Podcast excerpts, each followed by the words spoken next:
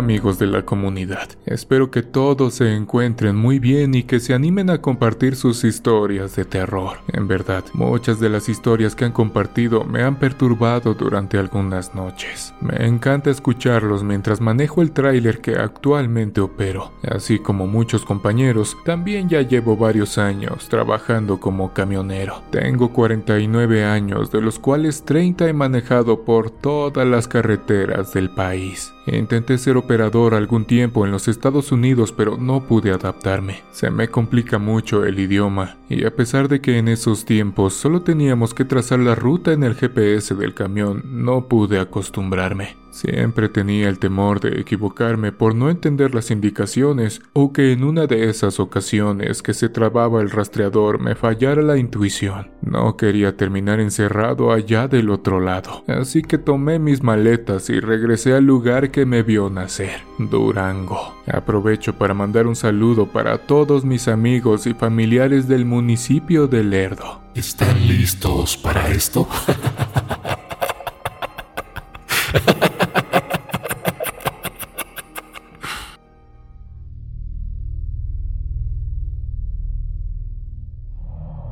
Pues bien, durante todos estos años he vivido algunas experiencias paranormales bastante fuertes a mi parecer, pues son cosas que nos toman por sorpresa. Muchos podrían pensar que se trata de algunas alucinaciones por lo que llegan a consumir algunos compañeros, pero en este caso yo no lo hago. Y hasta donde sé, lo que viví fue tan real como estas líneas que escribo para ustedes. Misteriosos acontecimientos e historias de terror que viví y que a continuación les contaré. Una de ellas pude compartirla con un compañero, situación que por poco nos cuesta la vida. En esos años trabajaba para una empresa que se dedica a transportar autopartes. Surtíamos de piezas a distintas armadoras ubicadas en Guanajuato, San Luis Potosí, Estado de México y Jalisco. Los viajes eran constantes y se podía decir que mi trabajo no era tan presionado como el de ahora, pues la planeación era completamente distinta. En aquel tiempo también tenía un sueldo fijo que me permitía llevármela tranquila, y que solo nos presionaban un poco fechas antes de las ventas altas. Ese día, recuerdo perfectamente que las cosas no andaban muy bien. Se trataba de esos días en los que solo falta que un perro te moje el pantalón. Desde que amaneció, la regadera se tapó, el gas se me terminó y para rematar mi carcachita comenzó a darme lata rumbo al trabajo. Era una Caribe modelo 90 que de vez en cuando daba lata de los cables del distribuidor. Ese día apenas si llegué para comenzar con el viaje que me dejó bastante impactado.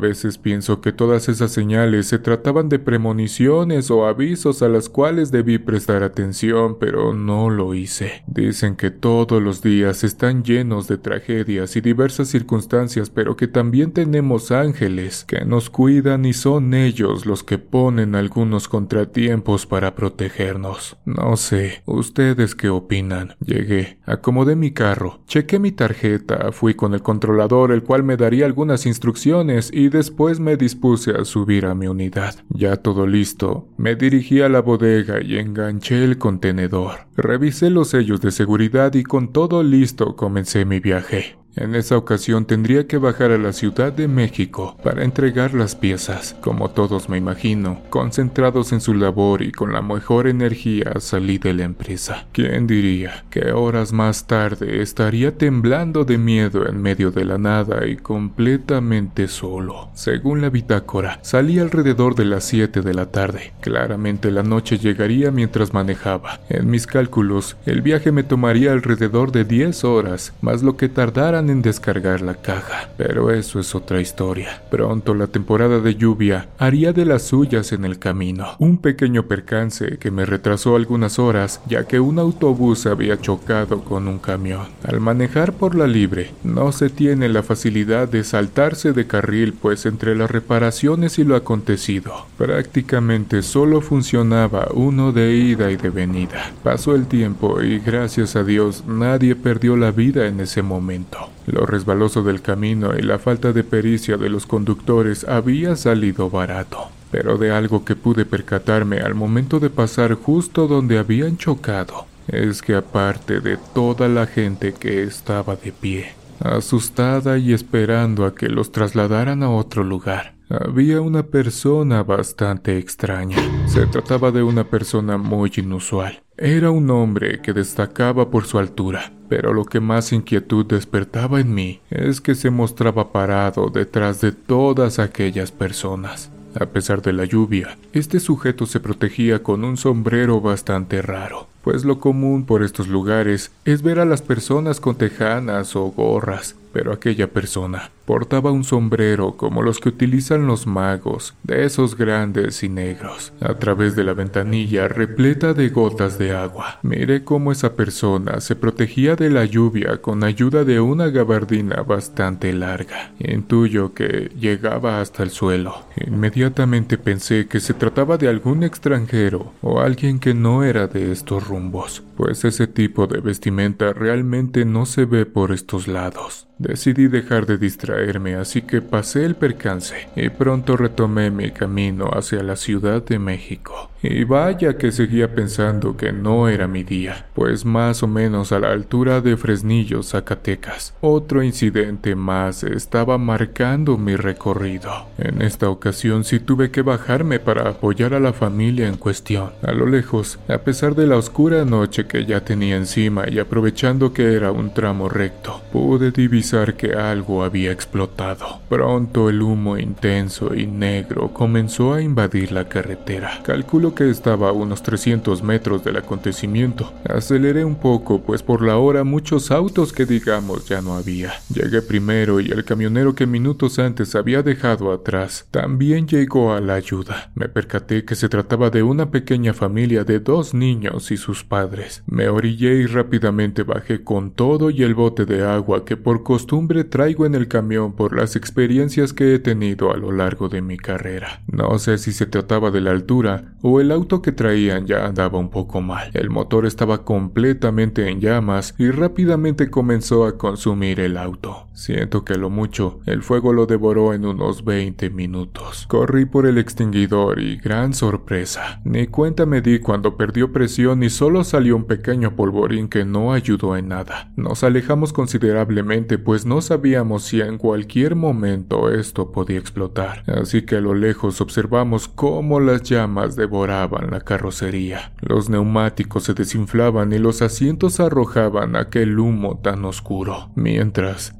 de comunicarnos con algún tipo de ayuda, pero como siempre, ellos llegan cuando todo ha terminado. Lamentablemente la ubicación no nos ayudaba pues señal no teníamos. Se imaginarán cómo estaban de espantados aquellos niños. Después de algunos minutos para que nadie saliera perjudicado, comenzamos a buscar la manera de que alguien pudiera ayudarnos, pues no podíamos dejar a aquella familia en plena oscuridad. El otro camionero logró comunicarse con uno de sus compañeros que afortunadamente venía de regreso y podría pasar a dejarlos a un punto intermedio donde los familiares de aquellas personas podrían ir por ellos. No tardó mucho, así que en cuanto observamos a lo lejos al compañero camionero acercarse, nos relajamos y pronto estaba de vuelta en mi unidad. Pero en esta ocasión, un profundo miedo invadió mi cuerpo. Bajé mi ventanilla, me despedí de aquella familia, de los compañeros traileros y comencé nuevamente con mi camino.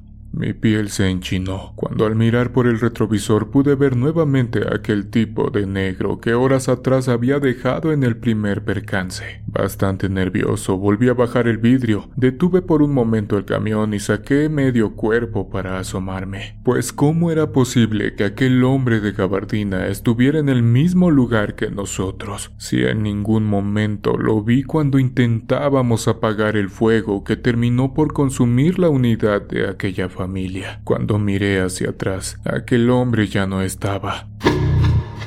Sinceramente me sentía un poco nervioso, pues aparte de que no era normal, empecé a atar algunos cabos, y era claro que o me venía siguiendo o se presentaba en los lugares donde alguien pudiese perder la existencia. Seguí manejando algunas horas más mientras reflexionaba sobre aquel personaje. Su presencia era tan extraña y sobrenatural que no encontré relación alguna con nada, y de vez en cuando me persignaba para sentirme un poco más tranquilo mientras escuchaba mi música. Hasta el momento nunca me había encontrado con un ser extraño y mucho menos había escuchado algo sobre él. Posiblemente sería porque nunca me gustó indagar sobre nada del tema sobrenatural de ninguna índole. Con mis compañeros es más, cuando comenzaban a contar sus experiencias me marchaba, pues no quería sugestionarme en mis viajes posteriores. Jamás imaginé que aún faltaba más. Rondaban las tres y media de la madrugada. Ya me encontraba saliendo de Guadalajara y a punto de entrar a León, Guanajuato. Ya más tranquilo por el trayecto y un poco relajado. Había decidido dejar atrás aquella experiencia que sin duda me había dejado marcado. Pero justo cuando supuestamente lo había superado, nuevamente volvió a suceder. Pero ahora, de una forma un poco más grotesca. Seguía mi camino cuando pude observar a lo lejos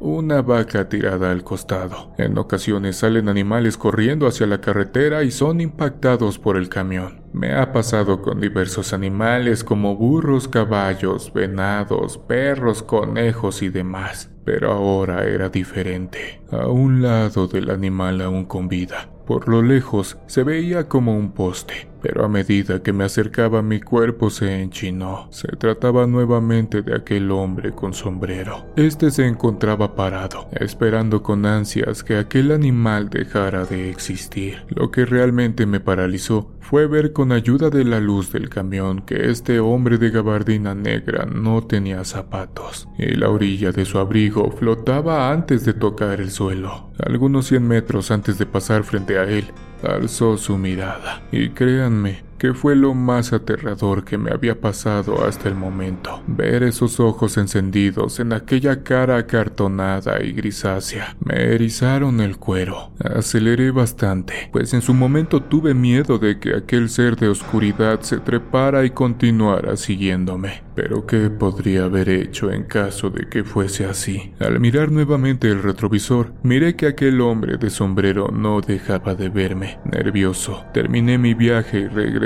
inmediatamente. Ahora yo era el centro de atención por lo que me había pasado. Algunos compañeros decían que se trataba de la misma muerte que me estaba acechando, y otros acordaron que se trataba del hombre de sombrero, sujeto que no conocía hasta que uno de mis colegas me enseñó la foto de aquel ser tan extraño. Te la mando para que se puedan dar una idea de lo que vivía aquella noche. Les mando un fuerte abrazo a toda la comunidad.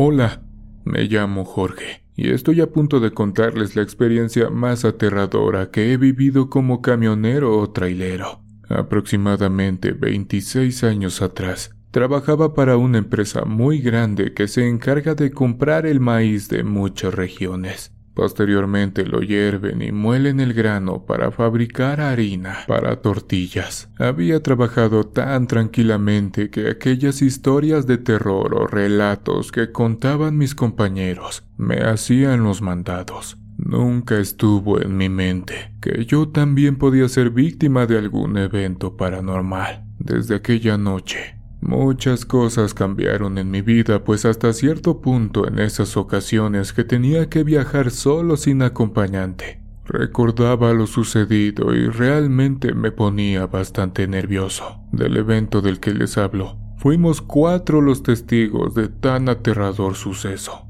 Así que espero que disfruten de los relatos de terror que les comparto a continuación. En esas fechas, Teníamos programado bajar a la zona costera de Chiapas. Teníamos un productor de maíz que varias veces al año vendía su producción a la empresa. Algo que extraño de aquel empleo son las relaciones con las personas que son tan buenas. Algunas veces que se atoraba algo o que las cosas tardaban más de lo normal. Eran muy hospitalarios con nosotros. Los dueños tenían un pequeño ranchito no muy lejos de los maizales, así que nos lo ofrecían para pasar la noche y cenar algo. Siempre fueron muy hospitalarios, pero en fin, todo termina tarde o temprano. Llegamos alrededor de las 3 de la tarde. Por esos rumbos hace bastante calor. Sudas y sudas las 24 horas. Es más, puedes bañarte y al estarte secando, nuevamente estás sudando. Acomodamos la plataforma, pues en aquellos años transportábamos la mercancía en costales. Por esto a veces tardaban más en cargarlos. Con el paso de los años y con el avance de la tecnología comenzamos a transportar en cajas o contenedores especiales que con ayuda de un pistón hidráulico nos ayudaba a descargar muy rápido.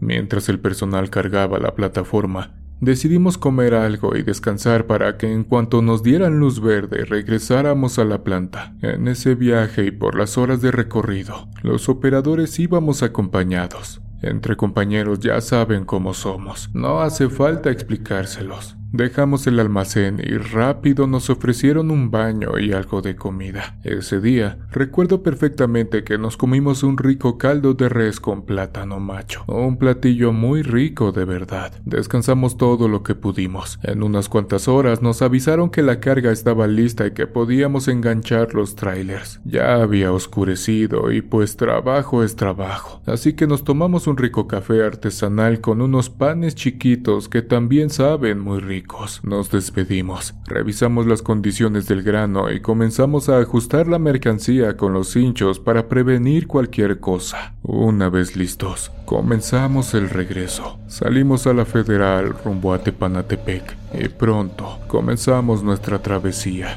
Realmente marchaba todo bien. No íbamos tan rápido. Con tantas toneladas encima no puedes imprimir tanta velocidad. Esto fue lo que jugó en nuestra contra en esta ocasión. Seguimos operando alrededor de tres horas cuando algo extraño nos sucedió. De pronto, escuché por el radio el mensaje de mi compañero. George, ¿ya viste lo que tengo enfrente? Puedo observar a un animal bastante extraño. Es algo deforme y no le encuentro parecido a nada normal. Estaba platicándome lo que veía cuando aquella cosa a gran velocidad se metió entre las ramas. Me imagino el sonido de la hierba partiéndose a gran velocidad. Yo iba algunos 20 metros atrás de mi compañero y cuando llegué al lugar donde aquella cosa se había metido, como les digo, la hierba estaba abierta como cuando uno pasa entre el pasto que está intacto. Ya no lo alcancé a ver claramente. Algo extrañados, nos mantuvimos platicando algunos minutos sobre el acontecimiento. En esos años estaban muy recientes los experimentos que hacían con la oveja Dolly en Escocia. A pesar de la distancia, no descartamos que se trataba de algo parecido pero aquí en nuestro país. Seguimos con nuestra ruta. Decidimos dejarlo en una experiencia con algún animal extraño que no conocíamos pero momentos después sentimos el verdadero terror. A esas horas en la carretera es muy extraño que veas carros particulares. Realmente disminuye mucho la cantidad de ellos, así que pocas veces volteo hacia atrás. Grave error, pues cuando por costumbre miré hacia la parte de atrás, Pegué un grito que despertó por completo a mi copiloto. Cuando vas en la carretera durante la noche y no traes ningún carro atrás, se ve completamente oscuro. A lo mucho puedes ver las luces de tus cuartos que en este caso en la plancha estaban en las orillas de la misma y eran de color rojo. Y fue con ayuda de ellas que proyectaban la silueta de algo que traía en la parte de atrás. Aún recuerdo la cara de terror de Michalán y cómo le temblaba el cuerpo cuando después de sacar el rostro por la ventanilla se dio cuenta de que efectivamente traíamos a algo o a alguien en la parte de atrás. Rápido me comuniqué con mi compañero que iba enfrente para avisar lo que estábamos pasando. De inmediato, comenzamos a bajar la velocidad para ver de qué se trataba, pues en aquellos años también se subían migrantes a los trailers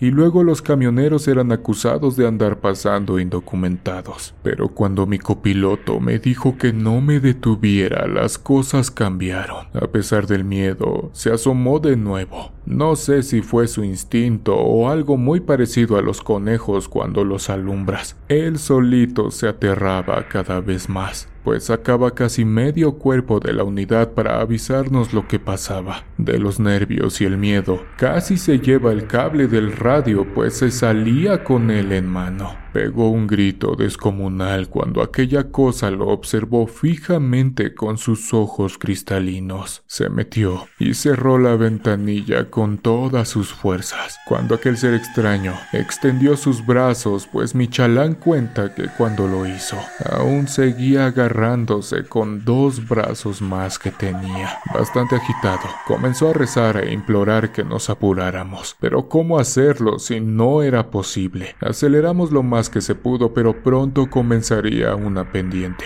y era claro que no podíamos arriesgar nuestras vidas. Algo que sí me puso bastante nervioso fue que aunque trataba de guardar la calma, aquella cosa se acercaba por la orilla derecha. Avanzaba como si reptara o si fuera un grillo enorme. Era calvo y sus orejas las tenía puntiagudas y entremordidas, como si se hubiese peleado con algún otro animal porque le faltaban pedazos. No sé cuántos segundos perdí contemplando a aquel ser tan extraño, pues cuando regresé la vista al frente, estaba a punto de impactar a mi compañero. Frené tan fuerte que aquel animal o persona deforme tomó impulso para pasar sobre la cabina y brincar a la plataforma de mi compañero operador, que manejaba el camión de adelante. Ahora sí pudimos salir de la duda. Encendí las altas para poder observarlo mejor, pero las luces de aquellos tiempos no ayudaban tanto. Solo alcanzaba a alumbrarle medio cuerpo, pero con eso bastó para aterrorizarnos por completo. Aquel humanoide o persona tan extraña no tenía prenda alguna, pero tampoco algo que lo definiera como hombre o mujer.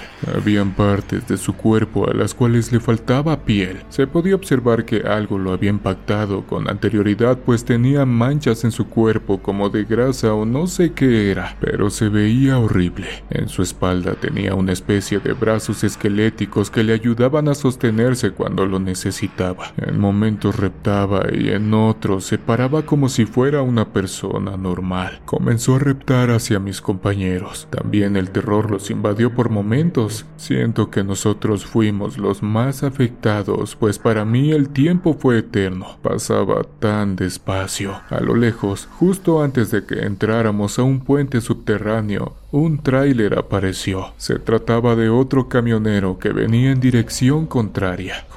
Estábamos llegando a su encuentro cuando aquella cosa brincó a la hierba antes de que la luz del tráiler que venía lo tocara. Pasamos el puente pensando que al salir regresaría aquel ser extraño, pero no fue así. Seguimos nuestro camino hasta que amaneció bastante desconcertados por lo que nos había pasado. Entenderán que sueño jamás sentimos en lo que quedó de noche. Hasta la fecha, no sabemos qué fue esa cosa. He escuchado historias sobre el hombre polilla, pero siento que se queda corto frente a aquel ser que vimos. Cuatro brazos, orejas puntiagudas de animal, dientes afilados, sin nariz y sin cabello. Qué cosa más perturbadora. Llegamos a la empresa, pero ahora nosotros teníamos una nueva historia de terror que contar a nuestros compañeros. Seguí con mi trabajo, pidiéndole a todos los santos que nunca me volviera a pasar algo parecido. Y aquí sigo, sin más novedad. Agradecido estoy de que me leas. Amigos, muchas gracias por llegar hasta el final de esta historia de terror. No olvides suscribirte, dejarnos tu pulgar arriba, comentar qué te pareció y compartirnos con tus amigos. En verdad, necesitamos de tu ayuda. Pronto nos vemos en una siguiente emisión de Oscuro Secreto.